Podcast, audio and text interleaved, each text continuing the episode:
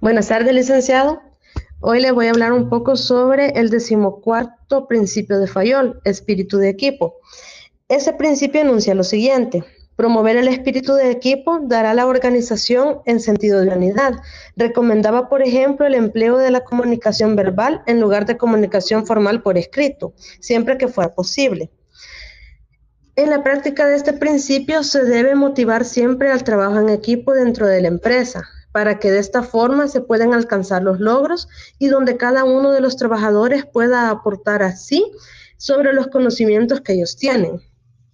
Uno de los puntos para poder mantener el trabajo en equipo es pedir las opiniones sobre los problemas dentro de la empresa para que se puedan ir resolviendo entre todos los empleados del departamento. Como segundo punto, se debe mejorar la comunicación. Fayol decía que debe ser verbal y no por escrito, para no tener así malos entendidos, ya que puede hacer que los empleados estén muy saturados y no puedan leer dichos comunicados.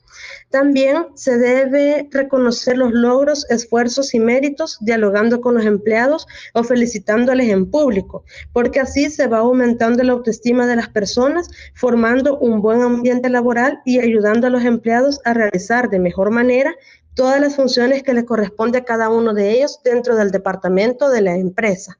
Gracias.